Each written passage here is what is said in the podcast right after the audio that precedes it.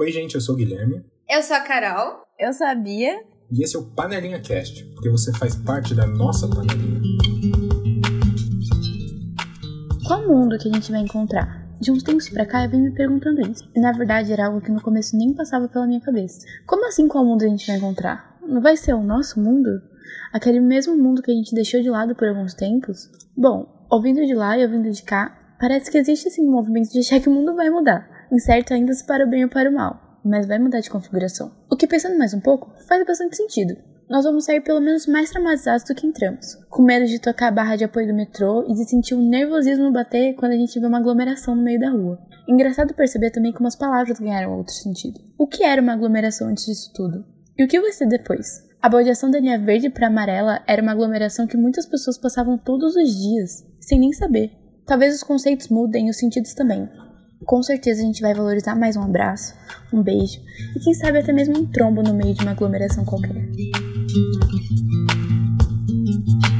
Então, eu sempre digo que a humanidade tem que acabar. Mas eu nunca achei que ia ser desse jeito, né? Ai, que péssimo isso, mas é. Mas falando sério agora, existem duas Caróis. A Carol pessimista que acha que nada vai mudar, até porque, como aquele ditado diz, o brasileiro tem memória curta. Mas essa série é pra ser um alívio na quarentena, né? Então a minha parte positiva vai entrar em ação agora. A minha parte positiva, espera e acredita. Ó, oh, eu tô sendo bem utópica mesmo, porque eu acredito eu acredito que vamos ser mais solidários. Tá bom, tá. Isso eu já comecei bem utópica mesmo, que eu tô pensando em solidariedade. Mas as pessoas estão se ajudando e doando mais, sabe? E assim, as pessoas sempre precisam de doações, seja de doação de dinheiro, de comida, de sangue, de órgãos. As pessoas sempre estão precisando de doações, tipo, você doar seu tempo. E as pessoas sempre precisam de apoio, de ajuda, independente de a gente estar tá passando por uma pandemia ou não. Então, talvez depois disso tudo, pelo menos reste empatia. Eu acho que é um momento que a gente pode realmente rever as nossas práticas quando coisas assim acontecem, fica mais em voga o que já é, o que já acontece todo dia, sabe? Talvez isso perdure por mais tempo. Talvez não seja só algo que aconteça e depois suma ou, ou que a gente volte a, a ser menos solidários. Talvez seja algo que perdure por mais tempo. Eu realmente acredito, eu espero, na verdade, que, que isso perdure. Tem vários estímulos, na verdade, que, que incentivam a gente fazer doações, né? É, tanto em imagem, no jornal, essas coisas, e você tem muito mais campanhas de conscientização sobre a, sobre a importância de fazer doações nesse momento. E talvez esses estímulos, eles, quer dizer, não, eles não vão estar tá aí para sempre, né? É porque não é sustentável você fazer isso mesmo depois da, da pandemia, assim, nesse, nesse tipo de intensidade. É importante que a gente tome consciência agora, se eduque nisso, para que a gente não dependa de outros estímulos externos e sim do que a gente acredita mesmo, assim, de forma pessoal mesmo. Acho que vamos fazer mais exercícios em casa também. Mas isso é mais um desejo meu, porque eu tô fazendo exercício em casa e aí eu gostaria de continuar a fazer exercício, porque como eu disse no episódio anterior, isso faz bem pro corpo, pra alma, sei lá, faz bem. Mas eu acho que eu vi em algum lugar que as pesquisas, as compras de plano de academia estavam baixando, o que é óbvio, porque você não pode ir pra academia, mas que também a busca desse conteúdo de como se exercitar em casa também tá aumentando. Então talvez as pessoas percebam que tá tudo que dá que rola, que dá para você se exercitar até que ok e não precisa sair de casa. Então, esse período tem muito isso, de você começar a fazer coisas que você não fazia antes por estar vivendo nesse momento. Eu não sei se as pessoas vão fazer mais exercícios em casa. Eu acho que uma parcela das, da população que começou a fazer exercícios em casa, talvez tenha um apego por isso e continue mantendo. E aí uma outra parcela só, tipo, vai deixar de lado quando a, a rotina voltar, sabe? Eu tava pensando bastante nisso, porque, tipo, tá bom, eu corro aqui no. Eu tô na chácara, né? Então eu tenho um espaço aqui para correr. Mesmo que eu tenha academia no meu prédio, eu não gosto de correr na esteira. Então eu acho que. Eu também não vou correr, tipo, dentro do meu apartamento, não é uma coisa viável. Então eu sei que isso não vai continuar.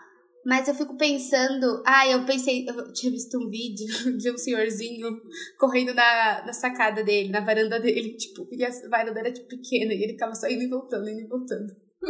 ah, mas enfim, eu não vou ser essa pessoa. Então, eu fiquei pensando na yoga, que agora eu tenho um tapete de yoga muito lindo.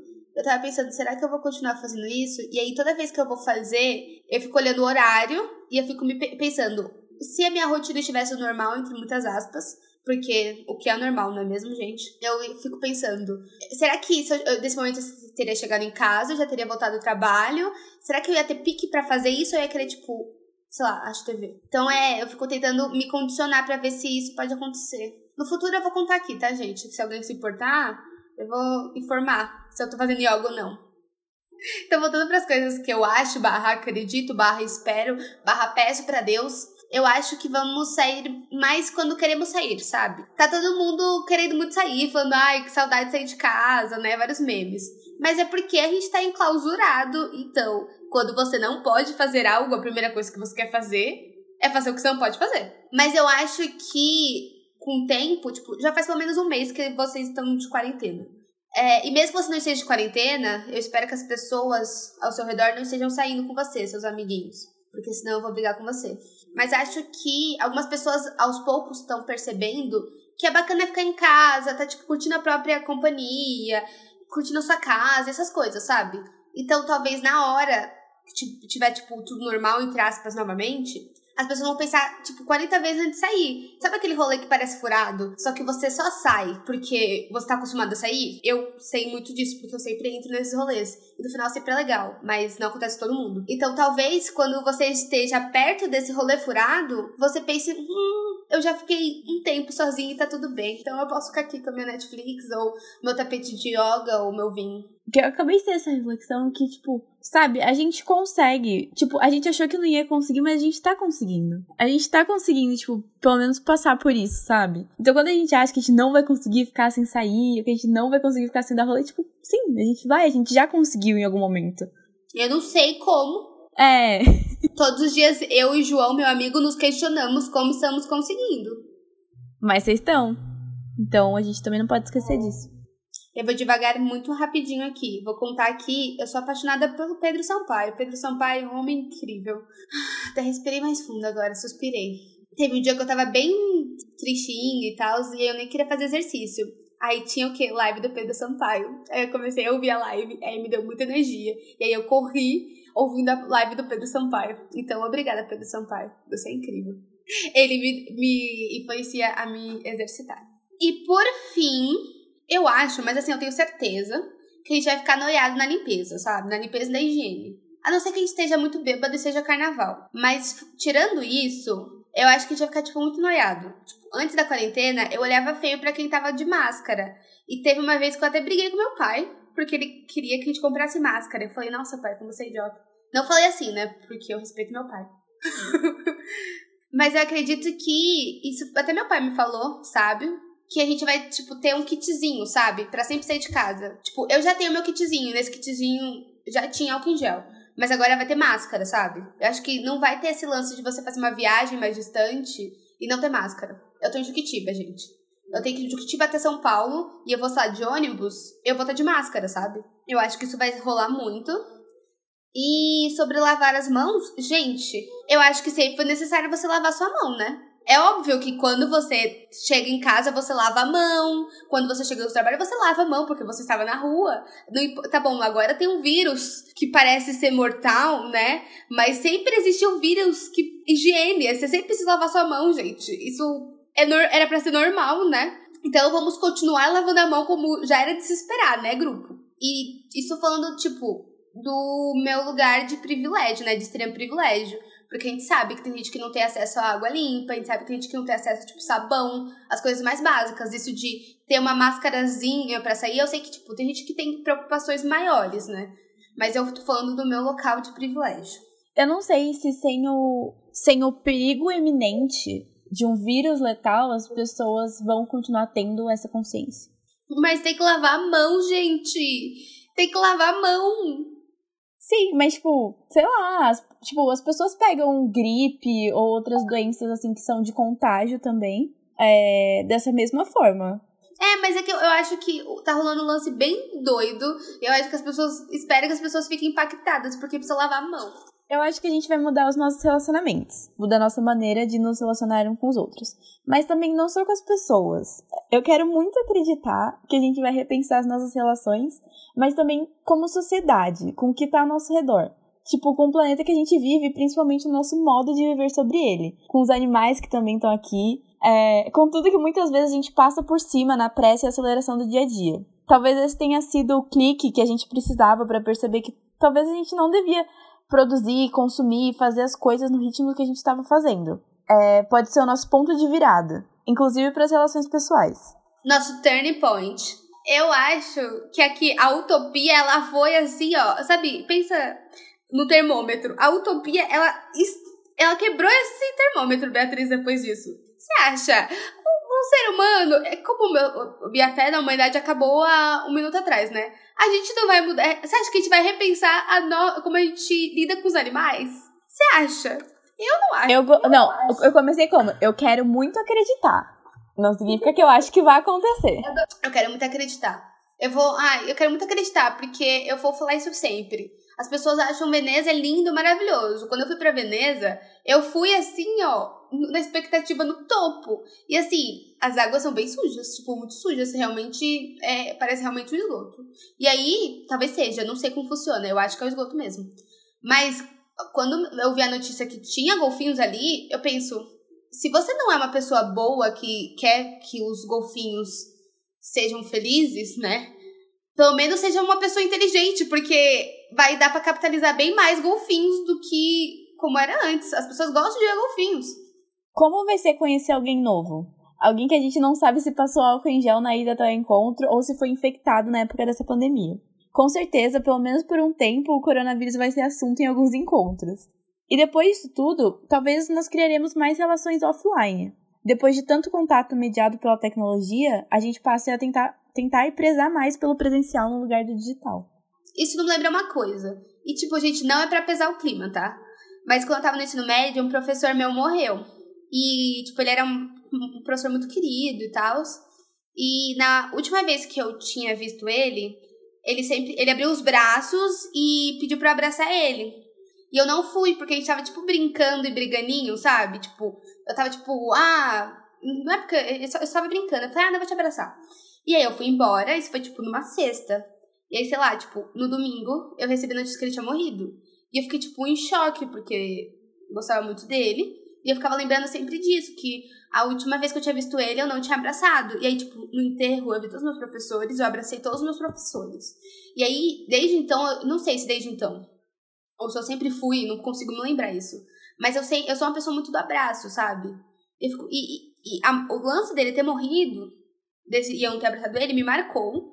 E aí eu fico pensando, A, como eu vou fazer sem poder abraçar as pessoas? B, eu acho que eu vou prezar, tipo, um trilhão de Eu acho que eu já prezo um trilhão de vezes mais presencial. Você passa a ver de uma outra forma, né? Sou meio dividido em relação a essa questão de como vai ser as nossas, as nossas relações se, se a gente vai mesmo prezar um pouco mais sobre as relações presenciais em relação ao, ao online, porque de um lado a gente está, lógico, a gente está sentindo a falta, a gente tem a saudade e tudo mais, só que de um outro lado a gente também está se acostumando um pouco nesse ambiente digital, a gente está meio que talvez até passando um pouco do limite do quanto a gente está se habituando a consumir intensamente dentro desse, desse digital. Eu fico um pouco preocupado também se esse não é um tempo é, suficiente para a gente se acomodar um pouco, sabe? Para virar o um novo normal. Como assim, gente? Contato, um abracinho, um beijinho. Entendi. Como que as pessoas não gostam disso? Eu não digo não imediato, assim. Imediato, claramente a gente vai, tipo, intensificar muito as relações e a gente vai, tipo, prezar muito por esses tipos de demonstração de afeto. Mas eu penso mais a longo prazo, sabe? Tipo, passado todo esse, esse sentimento de euforia, assim, se a gente vai realmente sustentar isso, sabe? Uh, do tipo, se a gente pode fazer de casa, por que a gente tem que sair? O que eu não quero acreditar, por outro lado, é que as coisas não vão mudar. Outro dia eu ouvi de uma psicanalista que a gente está passando por uma experiência. E só por já estarmos passando por ela, ela já nos modifica. A gente não vai sair do jeito que entrou. Mas às vezes eu fico na dúvida se há um esforço para que haja uma mudança de fato na nossa maneira de viver. Será que as pessoas não vão querer fazer tudo como era antes? Para voltar ao normal que a gente conhecia? Mesmo ele não sendo exatamente bom, era o que a gente conhecia. E a gente gosta do que conhece. Eu senti um gatilho. Acho que vi um gatilho.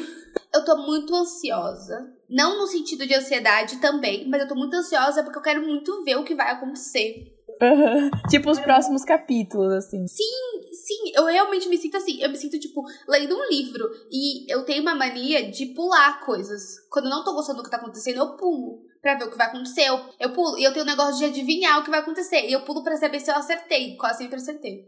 E agora eu não posso pular, porque não é um livro, é a vida real. Desespero. Mas é esse medo do desconhecido, né? A gente gosta do que a gente conhece. O bom desse episódio é que, apesar dele ser sobre o futuro, a gente não tá fazendo previsões necessariamente, né? A gente tá dando possibilidades a partir do que a gente conhece, né? Esse, essa é a nossa base sempre. Esse, esse é o ponto. No futuro, tudo que a gente, tudo que não estava no radar aconteça, né? Eu ia falar que eu amei essa frase, a gente gosta do que a gente conhece. Eu vou fazer um card disso pra postar em algum dia.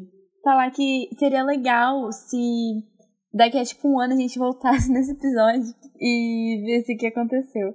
Espero que daqui a um ano a quarentena tenha acabado.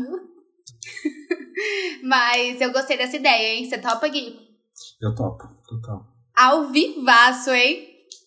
Eu acho que por eu ser estudante de publicidade, de, de marketing, é, uma coisa que eu venho me perguntando é como vai ser a nossa relação com o consumo depois que passar todo esse período.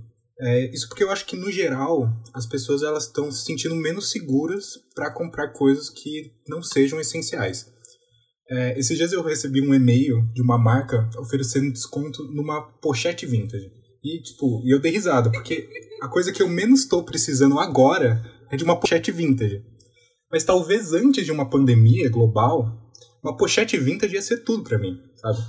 E eu fico me perguntando se passado tudo isso, eu vou precisar de uma pochete vintage. Porque é, a gente vai ficar muito tempo nessa. E em algum grau a gente vai mudar as nossas noções de segurança, sabe? Em vários níveis. É, e quem sabe isso também não se aplica para o consumo. O que os relatórios têm falado e, é, é que o nosso consumo vai mudar na forma e não no conteúdo. É, a gente vai enxergar o que a gente consome da mesma forma. A diferença vai ser o peso na internet nessa mediação, sabe? É, porque a gente está comprando muito mais online. Então, é, ou seja, essa experiência ela pode ser uma oportunidade da gente chegar ao consumo de uma forma mais ampla, mais complexa, ou a gente, por conta da, dessa ferramenta, a gente se distanciar muito mais dessa, desse tipo de visão. Então, eu acho que assim, o importante nisso tudo é a gente vai rever nossas noções de segurança em vários níveis. E uma pochete é de fato segura? Eu não acho que seja, nunca me pareceu uma coisa segura. Uma doleira, sim, é segura. Se me vendessem uma doleira vintage, eu compraria. Brincadeira. Mas é real, tipo, até o lance de. Esse lance de, tipo, guardar dinheiro, sabe? Tipo, eu não sei o que pode acontecer, pode vir uma pandemia, posso ser cortado. Enfim, tipo, a minha empresa, ela assinou um, um movimento que é o Não Demita, que é pra não demitir os funcionários, nem diminuir salários, nem nada, porque se a gente chegou até aqui junto, a gente vai sair dessa juntos. Só que, tipo, nem todas as empresas estão assim. Se não te demite, não te corta, diminui seu salário pela metade. E foi do nada. Ninguém estava preparado. Isso pode acontecer novamente. E dizem os estudiosos que acontecerá. Eu fico pensando nos impactos, né, dessa nossa maneira de dessa nossa revisão de consumo. Eu fico pensando nisso de comprar mais online, é, na questão das livrarias e em todo esse mercado de livros. É, principalmente porque as grandes livrarias, elas tipo, já estavam em crise, é, principalmente com, com sites tipo Amazon vendendo os livros muito mais baratos. Se a gente se adaptar a esse tipo de consumo que é mais online, simplesmente não faz mais, não faz mais sentido elas existirem do jeito que existiam, sabe? É, então, quais também vão ser as consequências desse novo consumo, assim? A gente vai estar muito mais distante também se a gente usar essas ferramentas dos processos do produto até você comprar esse produto. E tem todo um processo muito complexo assim para chegar. E comprando pela internet a gente está cada vez mais se distanciando disso. Então pode ser que isso afete a nossa noção da forma como a gente consome. É, outra coisa que eu fico pensando, é, essa palavra ela já está um pouco saturada, mas que a gente vai ressignificar várias coisas que a gente fazia antes e eu acho que o nosso relacionamento, os nossos relacionamentos eles vão ganhar outros significados também. Um pouco o que a Bia já tinha falado, né?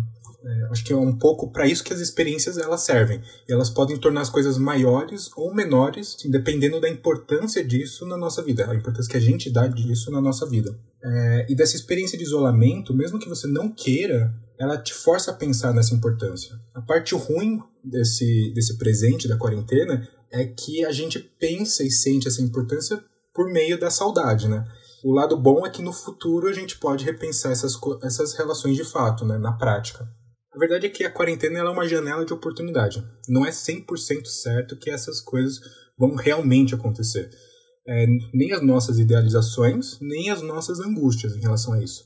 É real que muitas das nossas relações, é, seja com os produtos, com as, as situações no nosso, dia, no nosso dia a dia, com as pessoas, elas fazem sentido porque elas estão meio que racionalizadas na forma como a gente vive.